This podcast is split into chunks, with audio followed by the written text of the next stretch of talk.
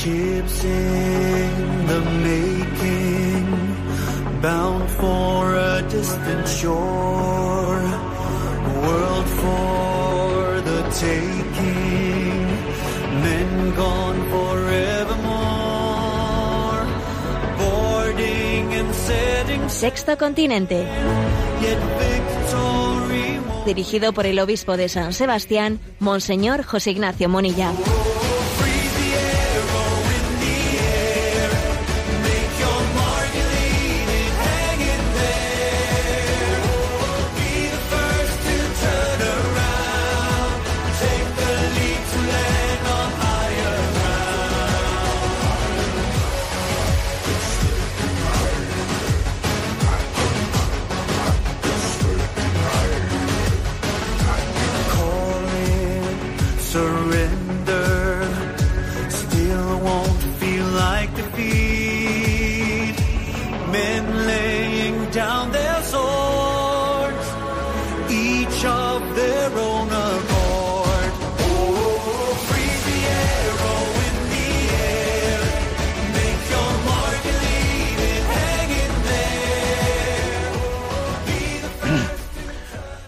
Cordial saludo a todos los oyentes de Radio María. Un día más, con la gracia del Señor, nos disponemos a realizar este programa llamado Sexto Continente. Programa que los lunes y los viernes de 8 a 9 de la mañana realizamos en directo en estas ondas de Radio María.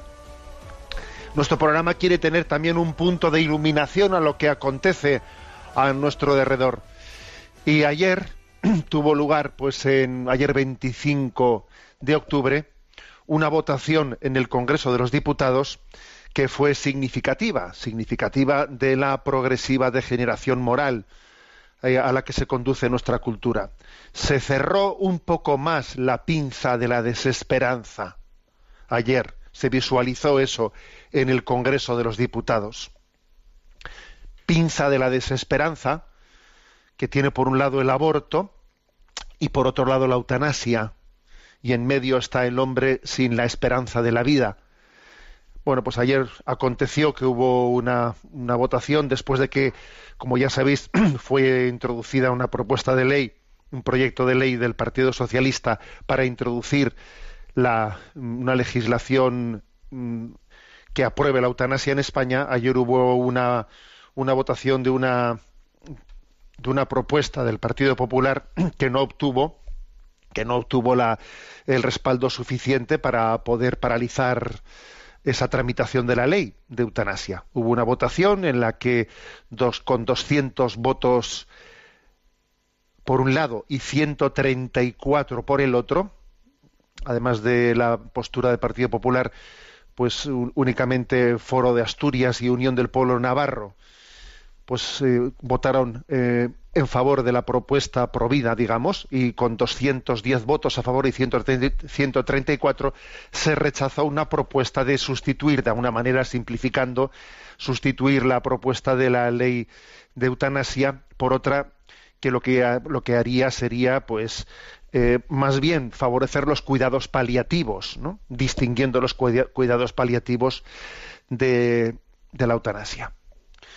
Por lo tanto, continúa adelante de alguna manera eh, esa tramitación de lo que podíamos llamar que es cerrar el círculo, eh, cerrar el círculo de esa pinza de la eutanasia. Esa proposición de ley del Partido Socialista permitirá en España equiparar su legislación con países como Bélgica y Holanda, y, su, y la regulación de la eutanasia se incorporará a los servicios comunes del Sistema Nacional de Salud, eh, se financiará con dinero público, aunque también esta prestación, según está recogido, en el borrador de la ley quedará garantizada en centros privados. ¿eh? El paciente solicitará el inicio del procedimiento tras una decisión que se dice entre comillas autónoma. Se supone que tiene que ser mayor de edad eh, el que lo solicite y se dice que tiene que ser por causas de enfermedad grave o incurable o de discapacidad grave crónica causantes de un sufrimiento físico o psíquico. ¿eh? Estas son las causas para poder pedir la, eutanasia. Y tiene que haber, pues, mmm, 32 días entre la petición y la aplicación de la eutanasia. 32 días que se puede ser en centros en centros eh, públicos, clínicos, privados y también en el propio domicilio puede ser aplicada la eutanasia con un margen de 32 días, ¿no? Y luego además también otra cosa que me llama mucho la atención es que será considerada de cara a los seguros de vida muerte natural. ¿Eh? Curioso esto, ¿eh? La muerte provocada por esta aplicación de la ley será considerada como muerte natural, también a efectos de seguros de vida. Fijaros lo que se está jugando aquí, ¿no? Se está jugando obviamente pues una un cambio de la concepción de la vida. Lo cierto es que el único fundamento, ¿no? El único fundamento filosófico, no digo ya teológico, ¿no? Sino filosófico posible del derecho a morir es la voluntad arbitraria apoyada en el relativismo moral, es decir, ningún fundamento. No existe fundamento filosófico posible, ¿no? No digo ya teológico, sino filosófico posible para, para, justificar el derecho a morir. Solamente la voluntad arbitraria, ¿no? Eh, que nace del relativismo moral. Es la consecuencia última de la desesperanza. Es la pinza de la desesperanza, ¿no? En la que se pone como bandera de libertad el derecho a autodestruirse. Es es, el proyecto de, Nietzsche, ¿no? Esa concepción de la libertad autodestructiva. ¿eh? Es el hombre que, camina en la oscuridad de la desesperanza. Bueno, eh, en medio de esta pinza de la desesperanza que se va cerrando, nos acordamos de aquel salmo que dice, la trampa se rompió y escapamos. Nuestro auxilio es el nombre del Señor que hizo el cielo y la tierra. Cada vez va a estar más claro cada vez va a ser más patente en este devenir ¿no? de esta desesperanza que la única luz de la esperanza es el cristianismo, que es Jesucristo, que, que es una esperanza de la vida en plenitud que Cristo nos da, la única alternativa posible ¿no? a esta cultura de, del, del relativismo moral. Hacemos, por lo tanto, una, una invocación de la esperanza cristiana en medio de esta gran crisis de relativismo en la que vivimos y de esta concepción autodestructiva ¿no? de, la, de la libertad. Y seguimos haciendo nuestra apuesta para que en esta radio, en Radio María, podamos llevar adelante la bandera de la verdadera libertad, la libertad que es la que dignifica al hombre, la libertad de los hijos de Dios. Sexto Continente es un programa que tiene una interacción en las redes sociales, en Instagram y en Twitter con la cuenta arroba obispo Munilla, en Facebook con el, con el muro que lleva mi nombre personal de José Ignacio Munilla y especialmente hay una página multimedia en ticonfío.org en la que tenéis enlazados todos los recursos que están, digamos, eh, pedagógicamente ofrecidos en ese lugar. Bueno, dicho esto, ¿qué tema primero he elegido para, para nuestro comentario? Bueno, pues mm, de las preguntas que suelen llegar, ¿eh? que suelen llegar, ha habido una que me ha parecido especialmente interesante y he dicho voy a convertirla más que en pregunta. Después, si, Dios quiere, tendremos nuestro lugar para la intervención de los oyentes, pero voy a convertir una consulta en un tema un poco más eh, abordado ampliamente, ¿no? Que es el tema de la vanidad porque es eh, tan importante ¿no? que tengamos la capacidad de examinar nuestra vida pues cuál es el motor último con el que hacemos las cosas. Y fijaros una pregunta que llegaba. A mí me pasa que me suelo quedar insatisfecho con lo que hago. El motivo es que hasta en las cosas buenas suelo mezclar una oculta intención de quedar bien ante los demás. Es decir, me parece que la vanidad es el motor oculto de mi vida. Cuando hablo o cuando hago algo, me gusta mucho que lo estimen, de forma que en caso contrario no puedo evitar el quedarme triste eh, si no estiman, si no valoran, ¿no? lo que lo que he hecho. Entonces, bueno, ¿cómo luchar contra este defecto? ¿no? Me parece una pregunta muy interesante. ¿eh? O sea, ¿cómo luchar contra la vanidad? Porque fíjate qué signos ¿no? se, se han presentado aquí. Se queda uno insatisfecho con la que hace porque se da cuenta de que, a ver, se me mezcla una especie de intención oculta. Quiero hacer el bien, pero se me mezcla la intención de quedar bien. Es como si uno coge un vaso con sus manos eh, para beber agua coger agua, pero al mismo tiempo en el vaso quedan ahí sus huellas dactilares, dactilares, como tiene un poco de grasa en los dedos, pues ahí se quedan sus huellas dactilares pegadas, ¿no? Se te pega la vanidad un poco en todo, en todo lo que haces. Quieres hacer el bien, pero se te pega la vanidad. Y y eso tiene un riesgo de que sea como el motor oculto de la vida. Sí, tengo hay un motor que es visible, que es intentar hacer el bien, pero puede haber un motor oculto. Cuidado con esto, ¿no? Y la prueba es que a veces cuando no quedo bien, pues me quedo triste. A ver, interesante, ¿eh? interesante la cuestión, porque de esto no nos libramos nadie. Entonces, ¿cómo purificar esto? ¿Mm? Bueno, en primer lugar, dar gracias a Dios, ¿no? De que podamos ser conscientes de este problema. O sea, tener luz suficiente para estar hablando de lo que aquí estamos hablando, pues es un regalo de Dios. Porque claro, lo fácil sería es ser vanidoso y no enterarte de que lo eres. ¿eh? Eso, eso, es- eso es lo frecuente. Pero claro, por lo menos percatarte de ello ya es un regalo, es una gracia. ¿eh? Porque cuando Dios te da, te da luz para ver algo, también obviamente tendrá algún, algún designio de que esa luz se traduzca también en un camino de sanación, ¿no? No solo te va a dar luz para que tú te veas mal y te machaques y te digas soy un vanidoso, soy un vanidoso, también te dará la- eh, un- una capacidad de sanación, ¿no? Un camino de sanación. Bueno, eso es lo primero. Pero también tracemos algunas pistas, ¿no? Algunas pistas de decir, a ver, ¿cómo, mm, cómo ir purificando, ¿no? La clave está, fijaros, la clave está en purificar nuestra intención de todo resquicio de vanidad. A ver, ¿cómo hago yo para purificar mi intención? O sea, ser conscientes de que, de que la, la vanidad puede tener cierto efecto en las cosas que hacemos. Entonces, ¿cómo me pongo en presencia de Dios? Y intento rectificar mi intención en la medida que tiene que ser rectificada, ¿no? O sea, que en mi interior yo diga, solo a ti sea dada la gloria. ¿Mm? Señor, ¿eh? solo a ti sea dada la gloria.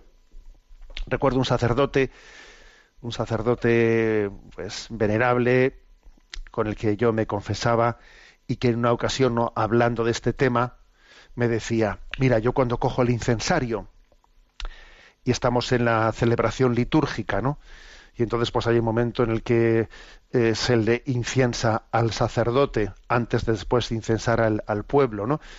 Eh, después de haber incensado las ofrendas. Bueno, pues él me decía, yo hago una cosa, y es que cuando me están incensando, pues repito en mi interior, ¿no? Solo, solo a ti sea dada la gloria. ¿eh? No a mí, ¿eh? no a mí, Señor, sino solo a ti sea dada la gloria me, llamó la atención. ¿eh? Era una especie de, como voy a decir, de recurso espiritual al que el sacerdote, bueno, eh, al que el sacerdote, en el que el sacerdote buscaba, ¿no? La, la purificación de su intención. No, no a mí, Señor, sino a tu nombre sea dada la gloria. ¿eh? Lo hacía siempre cuando, en ese momento de la incensación. Bueno, ¿cómo, cómo hacemos esto de, de rectificar nuestra intención, no? Bueno, en todo caso, pues una serie de consejos, ¿no? Que creo que nos pueden ayudar. Cuando comienza el día, seguro que ya lo hemos hecho muchos, y, y de hecho las oraciones de la mañana que aquí en Radio María se hacen, eh, pues a las 7 y 10 de la mañana aquí se ofrecen una serie de oraciones. Entre ellas está el ofrecimiento de obras a Dios nuestro Señor, pidiéndole que en todo lo que se haga se busque su mayor gloria.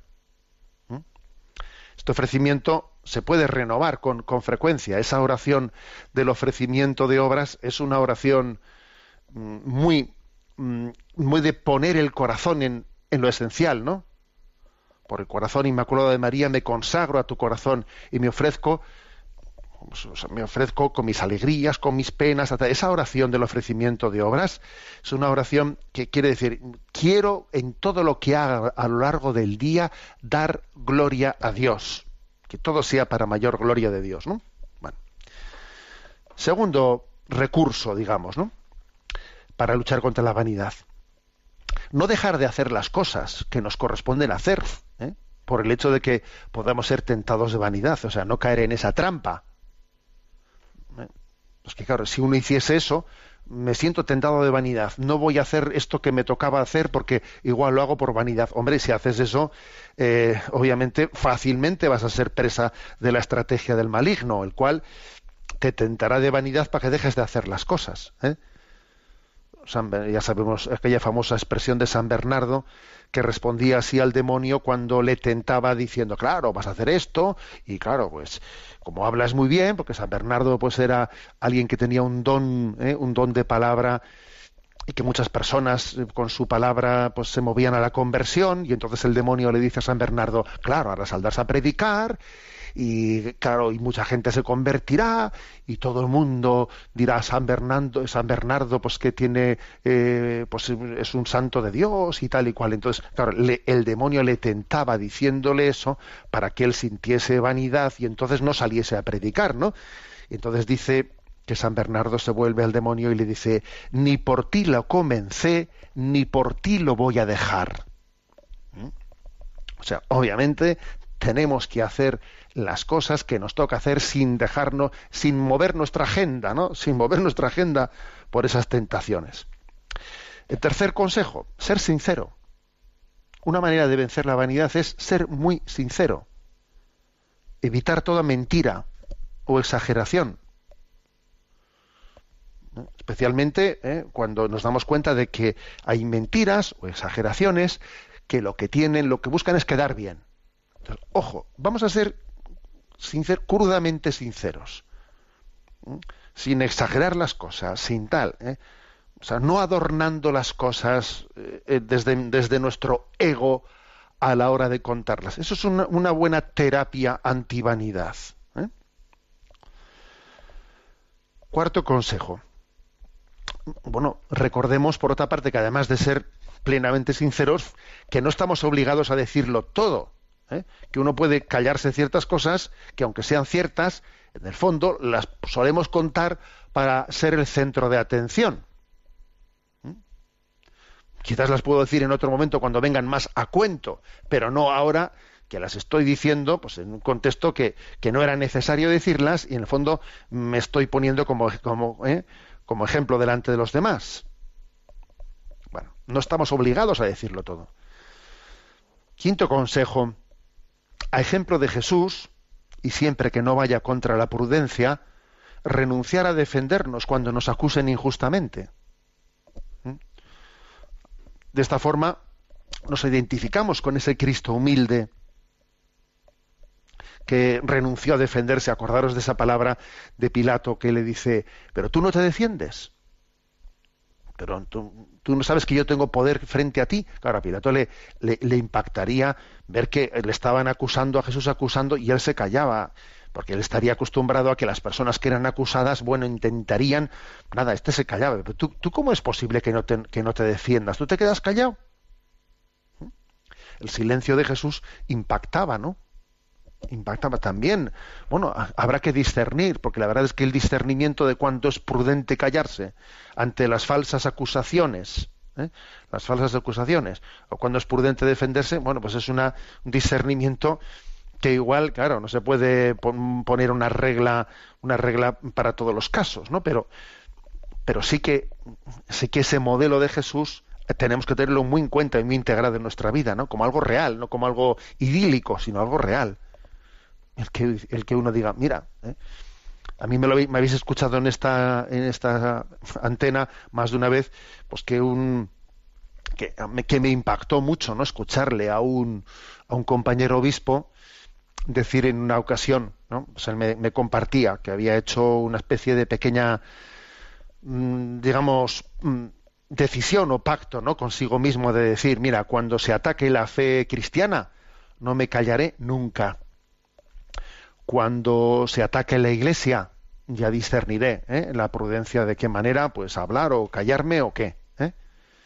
Y cuando se metan o lo que, lo, que se ataque sea a mi persona, no me defenderé nunca. Como regla de vida, ¿no? Eh, ahora es que, bueno, pues es algo que, muchas veces, eh, ese- eso que me compartió ese obispo, pues muchas veces ha sido para mí objeto de, reflexión. Y hay veces que es, que es complicado, es complicado el hacer un discernimiento de si mm, debo de renunciar a decir una palabra o que, digan tonterías y yo me callo o, debo de decir algo para... eh, bien, de acuerdo, pues puede ser a veces difícil poner eh, el juicio de prudencia, ponerle la letra pequeña, pero tenerlo como criterio me parece muy importante ¿eh? para sanar nuestra vanidad. Y el último consejo, el sexto consejo, luchar contra la tristeza. Porque una manera de erradicar la vanidad es luchar contra el efecto que suele provocar en nosotros la vanidad. O sea, un efecto que provoca la vanidad es la tristeza. Te deja triste. Porque cuando quedas mal delante de los demás, ¿eh? cuando quedas mal, tiendes a venirte abajo. A ver, y ese es un momento en el que hay que mortificar esa tristeza. Que algo me ha salido mal, pues bendito sea Dios que te haya salido mal. O sea, eh, a ver, que has salido en la iglesia y, y has leído fatal y has tartamudeado y encima te has tropezado, te has tropezado cuando subías. Pero qué bien, o sea, a ver, sobreponte a esa tristeza y dale gracias a Dios de haberte pegado tu tropezón en público y muy bien, que eso es sanador. Que es sanador, Dios te lo ha regalado para sanar tu vanidad que estoy yo aquí hablando y me sale mal el programa, pues muy bien, hombre, pues es que, claro, pues es que eso es sanador, es sanador. Las cosas que nos salgan mal, ¿no? Que enseguida nos ponemos un poco tristes, ay, esto, pero sí es un regalo de Dios para sanar nuestra vanidad. Hay algo, terapéutico, algo de terapéutico en nuestros fracasos, entre comillas lo de fracasos, ¿no? Porque es que para un cristiano no existe el fracaso, sino una oportunidad de purificación en todo lo que acontece. Entonces, e- ese luchar contra esa tristeza es muy importante para sanar la vanidad. Esto sí que es una terapia, ¿eh? una terapia de intervención directa a ver que esa tristeza de que de que no te ha salido bien, no has quedado bien, ay, es que me pusieron a cantar y, otras veces me ha salido mucho mejor y ese día que lo hice en público me salió mal, pero dale gracias a Dios, hombre. Dale gracias a Dios. ¿Mm? Bueno, pues esta es una es una terapia importante, ¿no? Porque la tristeza ¿eh? esconde orgullo herido. Es decir, esconde, esconde vanidad y hay que hacerse violencia contra esa tristeza y no permitirnos quedarnos tristes, ¿no? Porque es que esos fracasos, entre comillas, qué fracaso, qué fracaso, hombre, ¿no? Sin que no me ha salido bien, no tienen la categoría de robarnos la paz interior. No tienen. Entonces no se lo permitas. Bueno, son como pequeñas seis, conse- seis consejos, ¿no? De luchar contra la vanidad lo que tenemos que ser en cuenta es que hay señales, hay señales muy claras, ¿no? Pues que, de que existe esa vanidad y ese ego hinchado. Pues las señales suelen ser la búsqueda del éxito, ¿eh? la búsqueda del éxito, pues cuando en nuestra vida, pues en un momento determinado, mm, pesa más, ¿eh? es para ti más importante el tener prestigio que el ser competente. O sea, a la hora de, ¿eh? cuando en ti pesa más tener prestigio que ser competente, cuidado, que se te enciendan las luces de alarma. Cuando en el fondo pese en ti mucho la competitividad. ¿eh? La competitividad, eso, a ver, el que tú te valores porque hay otros que, que han quedado, digamos, ante ti, han quedado patente que tú eh, sobre ellos mm, eh, ma- marcas las distancias, ¿no? El que cuando uno tiende a fardar hablando delante de los demás. ¿eh? Y otros, otro, otra señal, cuando uno se pone a la defensiva en las cosas que le dicen. ¿eh? Cuando somos corregidos de cualquier manera y hasta y saltamos con un, resorte, ¿no? El resorte de ponerlas. Cuidado. ¿eh? Porque esas, esos son ese buscar el éxito, esa competitividad, ese tener que fardar delante de los demás, ese ponerte a la defensiva cuando eres corregido, son signos, son signos de, de vanidad. Y, tenemos que pedir al Señor la gracia de liberarnos, liberarnos de la necesidad de identificarnos con nuestros logros. Yo no tengo que identificarme con mis logros. Yo soy más que mis logros. O sea, a ver, cosas me saldrán bien, mal, regular, pero, o sea, yo mi, mi autoestima, ¿eh? mi autoestima, yo no puedo fundarla en mis logros. Esa es una raíz de la vanidad. Libérate de tu fama, o sea, liberarnos de tu fama, de, ser preso de, de lo que están diciendo y opinando de mí. ¿Cuánto sufrimos por lo que opinen de nosotros? A ver, me lo habéis escuchado un millón de veces, pero otro millón más habrá que decirlo, que nuestro público es Dios. Nuestro público no son los demás. Vamos a comparecer ante Él, ante el tribunal de Dios, y no ante la opinión pública. Es curioso, ¿no? Aquí se hacen encuestas y las encuestas hoy en día son como lo que pretende sustituir a lo que Dios opine de mí se hacen encuestas, anda, es que mira la estimación de voto, a ver, mira mi estimación de voto, que mi público es Dios. Mi público es Dios. Claro. Que aquí hay dos tipos de personas, ¿eh?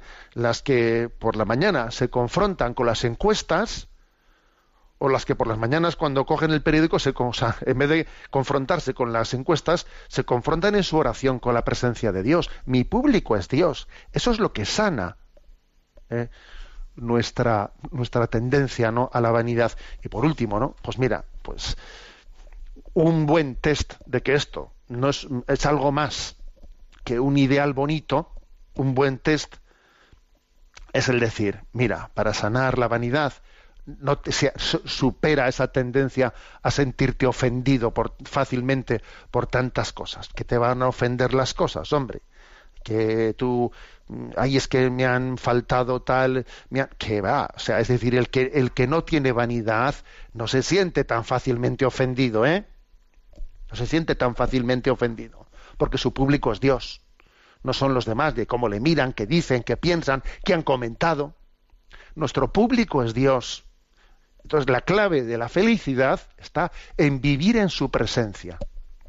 Bueno, en definitiva, que quería hacer este comentario porque me ha parecido muy interesante esa pregunta de cómo luchar contra la vanidad. Pues porque en las cosas que hacemos se nos, se nos filtra, se nos filtra por debajo y hay que estar continuamente purificando nuestra intención, la rectitud de intención con la que hacemos, con la que hacemos las cosas, ¿no? Que es un gran, que es un gran don, es un gran don el poder hacer las cosas en, la presencia de Dios.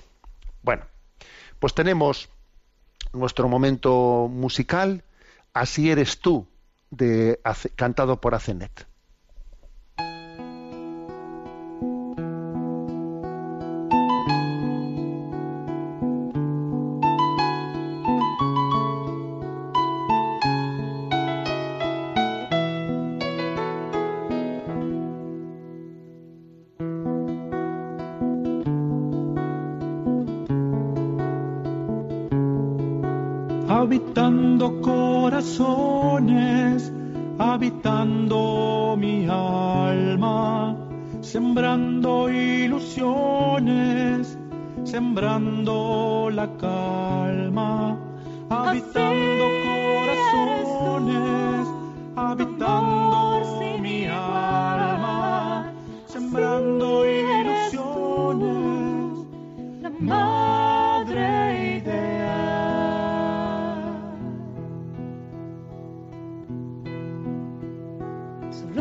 just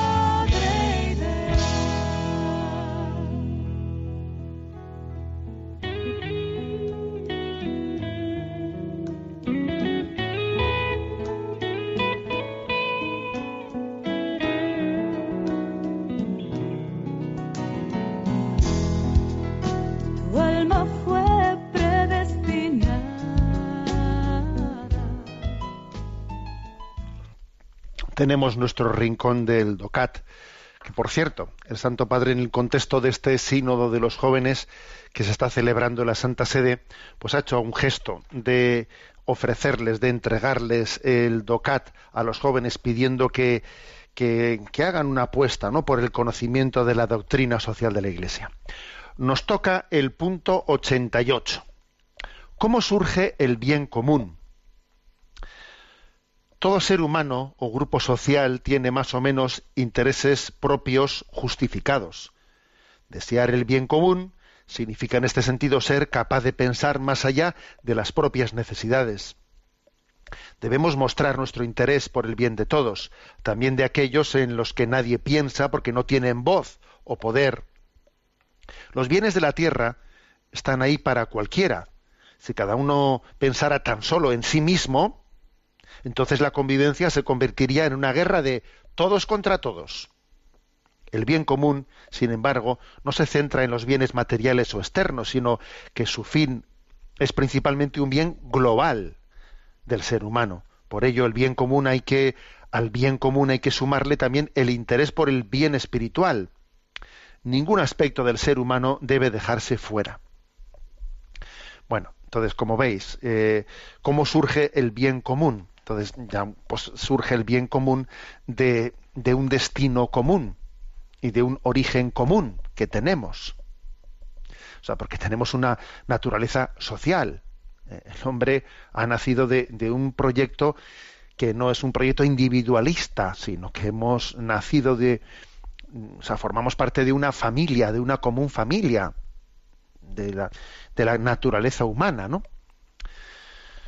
Por eso que es curioso, cuando se niega la naturaleza humana, se olvida la existencia de una verdad que nos une, haciendo imposible la búsqueda del bien común. Ojo a esto, ¿eh? Yo creo que esto es un tema clave. Cuando se niega la, la naturaleza humana, y hoy en día de naturaleza humana, ya te digo yo quién habla, naturaleza humana, ley natural, etcétera. Claro, si se niega la naturaleza humana, si la naturaleza humana es, la voluntad de uno la que acepta o no acepta la naturaleza y mi, y mi voluntad está por encima de la naturaleza, claro, si se niega la naturaleza humana se olvida la existencia de una verdad que nos une. Entonces se hace imposible el bien común.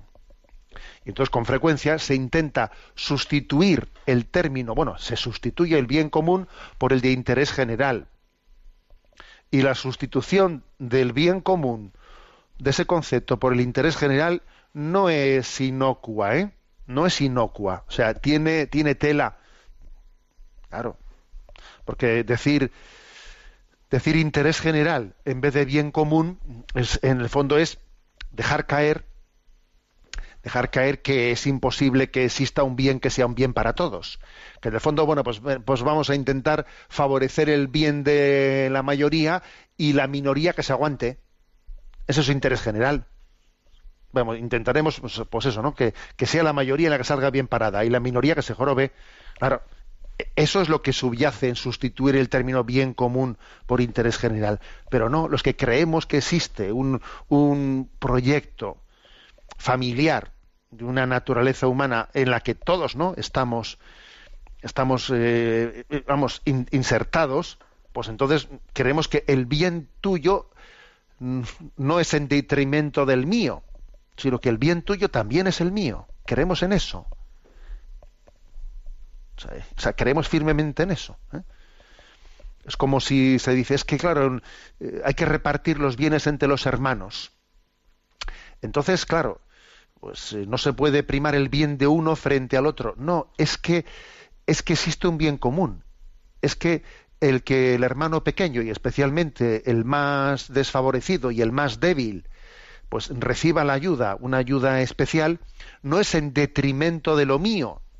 No, es que es en favor de lo mío, o sea, es que su bien es mi bien. Pero claro, eso supone creer en la naturaleza humana, creer en ella. Si no, difícilmente vas a poder decir eso. Aquí hay un par de citas interesantes. Una de Montesquieu, de Charles Louis de Montesquieu, y otra de John Fitzgerald Kennedy, eh, que aquí nos ofrece, ¿no? Entonces, eh, Charles Louis de Montesquieu dice, lo que de nada sirve al enjambre, tampoco le sirve a una abeja sola. O sea, es decir, mira, si no es un bien para todos, tampoco lo va a ser para ti. ¿eh? Lo que de nada le sirve al enjambre, no conocía yo esta cita, ¿eh? tampoco le sirve a una abeja sola. Y la frase de John Fitzgerald Kennedy es, entonces, compatriotas, es un discurso suyo, ¿no? Un discurso inaugural de su presidencia que fue pronunciado el 20 de enero de 1961. Dice, entonces, compatriotas, no pregunten qué puede hacer su país por ustedes. Pregunten qué pueden ustedes por su país con ciudadanos del mundo. No pregunten qué puede hacer Estados Unidos por ustedes, sino qué podemos hacer juntos por la libertad del ser humano. Bueno, una frase que se hizo famosa. O sea, no pregunte usted qué puede hacer su país por usted, sino qué puede hacer usted por su país. Que en el fondo es creer, creer en el proyecto del bien común y en que todos estamos integrados en él. ¿eh? Y no hacer de todo algo que de lo que yo me aproveche, de lo que yo me aproveche, porque eso no es creer en el bien común. Y por cierto, la parte final de este punto 88 vuelve a remarcar una cosa, ¿no? que eh, no, es únicamente el bien de todo hombre, sino de todo el hombre. O sea, que, que, estamos hablando del bien global del ser humano, o sea, también del bien espiritual, no meramente de, bienes, de los bienes materiales. O sea, el bien común no solo es el bien de todo hombre, sino el bien de todo el hombre, en todas las dimensiones del hombre. No meramente las dimensiones materiales. Este matiz, pues es muy importante, ¿no? Bueno, lo dejamos aquí y vamos a tener también nuestro, nuestro rato de atender las, las preguntas de los oyentes. Sabéis que hay un, un correo, un correo electrónico que es sextocontinente arroba radiomaria.es al que podéis hacer llegar vuestras consultas. ¿eh? Tenemos a Yolanda en la emisora y le vamos a pedir que nos vaya presentando las preguntas seleccionadas. Buenos días, Yolanda. Muy buenos días, monseñor. Adelante, pues.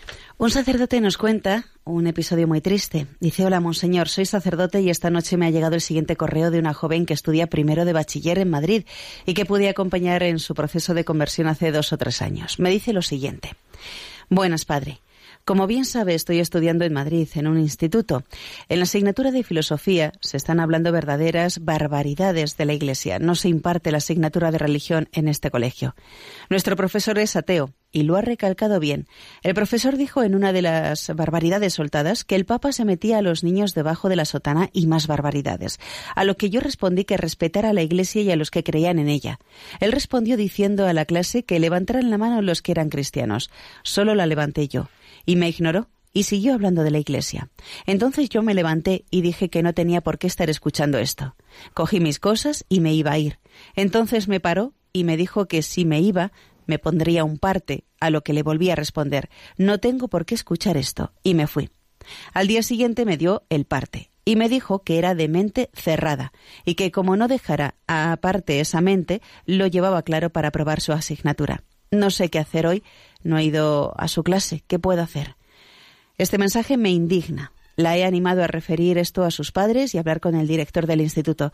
Y si puede, que vaya a clase y exija al profesor que se dedique a dar clase de filosofía. Sé que lo tiene muy difícil. Bueno, pues la verdad es que este sacerdote que comparte, ¿no? Que comparte este, este sufrimiento de esta alumna, la verdad es que nos deja, nos deja helados, pero pero este, esto que ha acontecido en ese instituto, ojo, está aconteciendo en muchos lugares, ¿no? O sea, forma parte de lo que está aconteciendo en este momento en la vida social española, en la que se, se está sembrando una acritud, una beligerancia, una violencia gratuita, ¿no? Contra el sentimiento, ¿no? Contra, primero contra el que no piense, el que no pase por el aro de el pensamiento único. O sea, no se permite que alguien tenga una libertad de conciencia y una libertad religiosa. No se permite. ¿eh? Fijaros el hecho de que se haya producido, ¿no? Pues esa esa votación en el Parlamento, pues para que sea despenalizada las injurias contra la corona y contra las blasfemias, ¿no? Para, contra los, o sea, las injurias contra los sentimientos religiosos. O sea, es todavía alimentar más esta, esta siembra. Es curioso, ¿no? Porque se, se está demostrando que ese camino libertario es un camino liberticida. Es un camino liberticida. ¿eh? O sea, no se cree, se, invocó. ¿eh? Se invocó la libertad frente a los valores eh, que ellos consideraban tradicionales y cuando tienen la sartén por el mango, cuando pasan a tener la sartén por el mango, pues en ese momento aplican la dictadura del relativismo y se suprime la libertad. ¿eh? Así de claro. Se suprime la libertad de conciencia y se suprime la libertad religiosa. Todo era una estrategia para alcanzar el poder. Alcanzado el poder se acabó la libertad. ¿Eh? Es así, por ejemplo, pues en, eh, su tiempo eh, invocaban la, eh, la objeción de conciencia. Bueno, ahora que tienen eh, la sartén por el mango, se acabó la objeción de conciencia. ¿eh? Aquí todo el mundo a pasar por el aro. Bueno, eh, algún consejo a este sacerdote. Yo creo que sería importante el encuentro con la familia de esta joven, ¿eh? porque ahí hay que hacer un discernimiento. El encuentro con la familia puede ayudar. También eh, pues, las circunstancias familiares serán importantes a la hora de, de ver cómo se puede conducir una cosa así y de discernir si también si esa joven puede continuar en ese centro o es imprudente que, que continúe en ese centro si la familia dispone de la capacidad de poder cambiar a una hija de centro, si no. Pero yo un consejo que daría es discernir la conveniencia de que se haga presente en, una, en la resolución de un conflicto como ese algún organismo exterior. Por ejemplo, recurrir al Observatorio para la Libertad Religiosa y de Conciencia, algún organismo de este, de este estilo, ¿eh? es, un organismo, es este, vamos, yo no lo conozco de cerca, pero sigo las noticias que, que suelen emitir organismo para la libertad religiosa y de conciencia, por ejemplo. Es que si no aparece uno, si no aparece un organismo externo que tenga una capacidad, ¿no? de alguna manera, de, de que ese centro se sepa, ¿no? que, que está siendo observado, etcétera, pues actúan actúan absolutamente a sus anchas. Que un profesor haya tenido la desfachatez de decir, a ver, si hay aquí algún cristiano que levante la mano. O sea, perdón, eso no se puede, eso va totalmente en contra de los, de, del derecho a la, a la intimidad de las personas. El hecho de que un profesor que se declara ateo, red, primero porque se está declarando ateo en una clase. Pero, usted ¿Usted por qué tiene que estar declarándose ateo como, como, a la hora de impartir una clase? Y segundo, el hecho de que usted diga, el que sea cristiano, que, se, sea, que rete a quien tenga un... Eso es una invasión sobre el derecho a la intimidad de las personas. Entonces, yo creo que eso, mm, al, al, el que, al que se le debería de poner el parte es al profesor, un parte al profesor, no a la alumna por haberse levantado de clase. Pero eso es muy difícil que lo haga la alumna sola. Yo creo que sería importante que ahí se ponga eso en conocimiento de, un, de, de, una, de una asociación externa que sea la que de alguna manera tutele el caso. Porque como no haya una asociación externa que tutele el caso, no, o sea, no se le va a dar el más mínimo respeto a esa persona.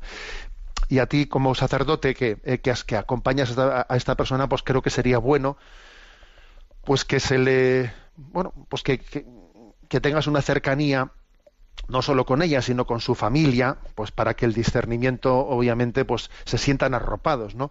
Arropados ante, ante una invasión ¿eh? tan agresiva como esa. Adelante con la siguiente pregunta. ¿eh? Inmaculada Martín nos plantea, buenos días, Monseñor. Solo decirle, escribirle, que ayer escuché en las noticias que la asignatura de filosofía vuelve a ser obligatoria. A mí me produjo alegría y esperanza. Creo que es una buena noticia. ¿Usted lo cree también? Eh, sí, yo me alegré también eh, de cuando se, se, dio la noticia de que la asignatura de filosofía vuelve a ser obligatoria. Pero claro, no nos engañemos, fijémonos la pregunta anterior que nos han realizado de lo que un profesor de filosofía ha hecho en su clase. ¿Eh? O sea, es decir, eh, en principio la noticia es muy buena, pero es verdad que también la filosofía puede ser gravemente manipulada. Bueno, pero lo que sí que es, que es cierto es que, bueno, en este proceso progresivo de secularización, la filosofía había sido arrinconada, arrinconada, arrinconada, ¿eh? al mismo tiempo que también que la religión. O sea, paralelamente se había ido arrinconando la, la, la religión y la filosofía. ¿Por qué? Pues porque, porque la religión es la hermana mayor de la filosofía, es la hermana mayor. Y porque las preguntas más básicas de la vida no pueden responderse con el nivel de la comprobación experimental, sino que las pruebas básicas sobre el sentido de la vida requieren de la filosofía para su contestación. ¿Eh? Ahora bien, también se puede llegar a la manipulación de la filosofía haciendo de ella una pura ideología política, ¿eh? pues de tipo marxista, de tipo pues, nietzscheano, etcétera, o freudiano. Entonces, eso también es posible, y, me remito a la pregunta anterior que, ha formulado, pues, ¿eh? o sea, que, que, nos ha compartido ese sacerdote, ¿no? Pero, pero, sin embargo, en sí mismo es una buena noticia, porque Chesterton solía decir que los griegos pasaron del mito al logos por el puente de la filosofía. O sea, el puente de la filosofía fue el que permitió pasar, ¿no? De los mitos al logos. Y decía él que el pensamiento contemporáneo ha girado sus talones y ahora cruza el puente en sentido contrario, regresando a los mitos, a los mitos del materialismo, a los mitos del escepticismo, a los mitos del evolucionismo radical, del superhombre de Nietzsche, de la sexualidad freudiana, que en el fondo eso era, eso era renunciar al logos para volver a pasar a los mitos, ¿no? Pero claro, pero obviamente, obviamente esta lectura que hace Chesterton, que es totalmente correcta, ¿eh? totalmente correcta, no es la que hace, ¿no? El, el que pretende identificar filosofía por, con ideologías, ideologías políticas. ¿eh? que son, pues eso, las tendencias marxistas, de las tendencias de, Freud, de Nietzsche, etcétera, ¿no? Pero en cualquier caso, sencillamente creo que, que es una buena noticia el que nos pongamos a pensar.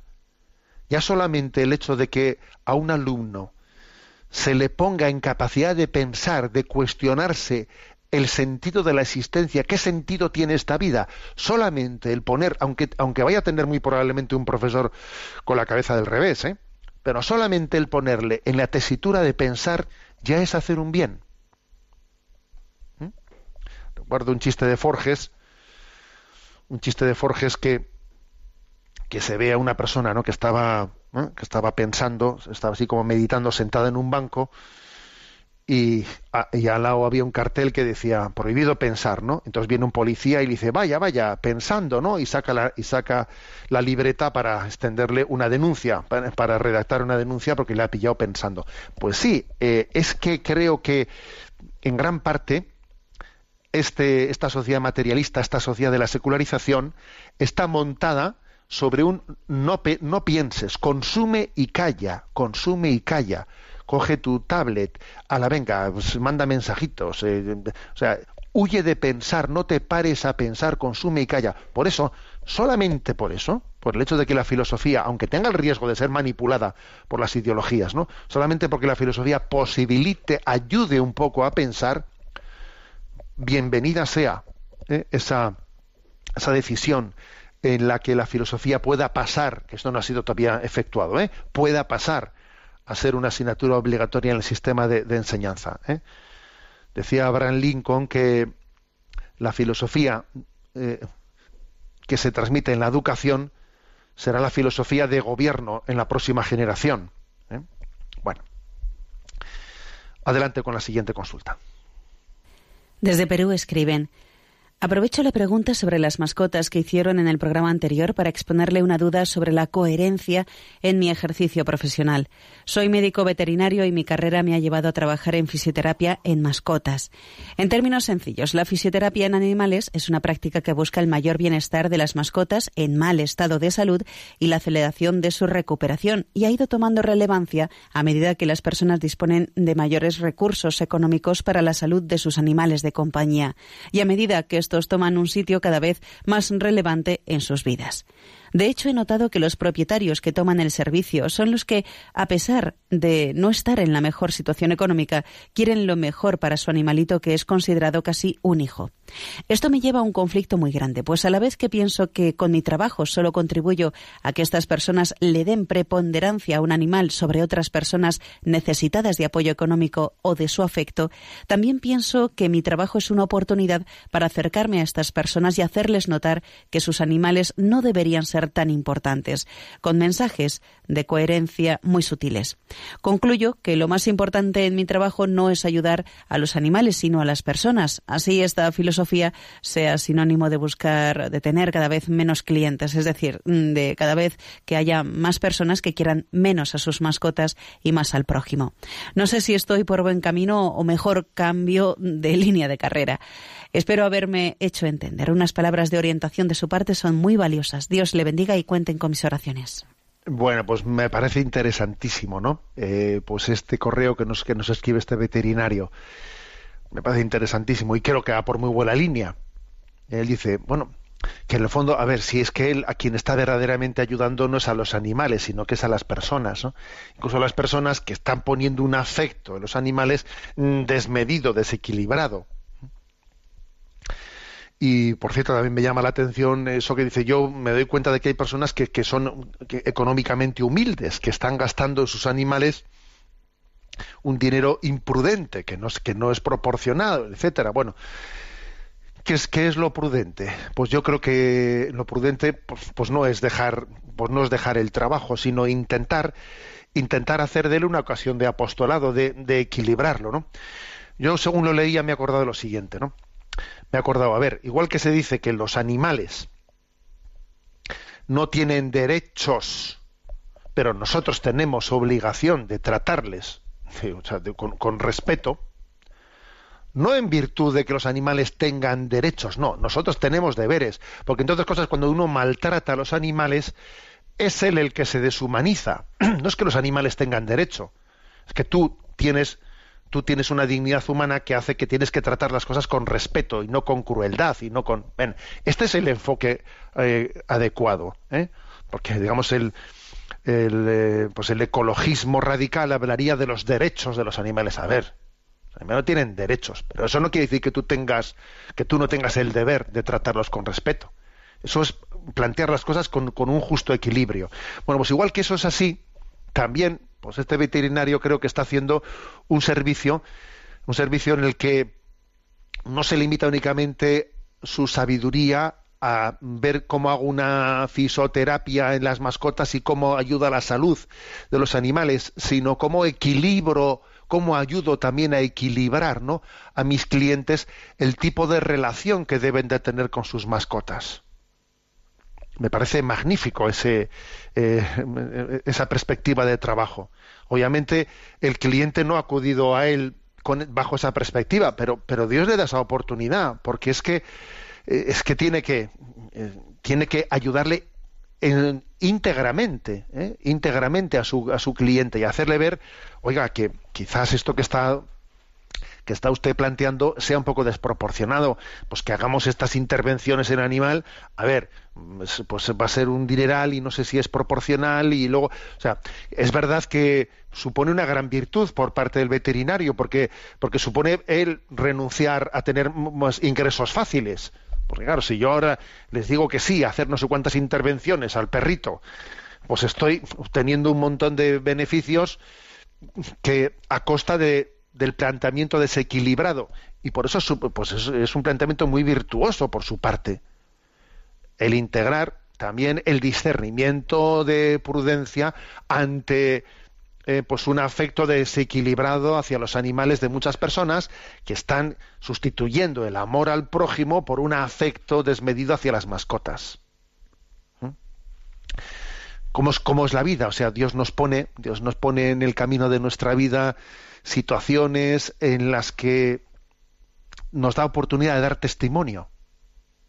Y este veterinario tiene una oportunidad importante de dar, de dar testimonio, de humanizar, de humanizar, de expresarles ¿no? a sus clientes cuál es el, la relación adecuada, prudente que se debe tener con los animales, ¿no? A mí me habéis escuchado más de una ocasión que es muy importante recurrir a los hombres de campo para ver en, el campo qué tipo de relación se ha tenido con los animales. ¿eh? Porque nosotros somos un poco hijos de la generación Disney, en que claro, sale aquí Pluto, Mickey, no sé qué, y hemos y hemos personalizado, ¿eh? hemos personalizado a los a los animales, ¿eh? y eso obviamente es una es una, una gran mentira.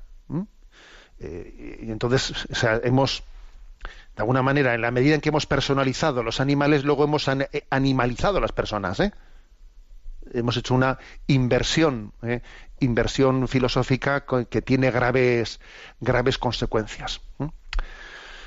Bueno, tenemos el tiempo cumplido. Me despido con la bendición de Dios Todopoderoso, Padre, Hijo y Espíritu Santo. Alabado sea Jesucristo.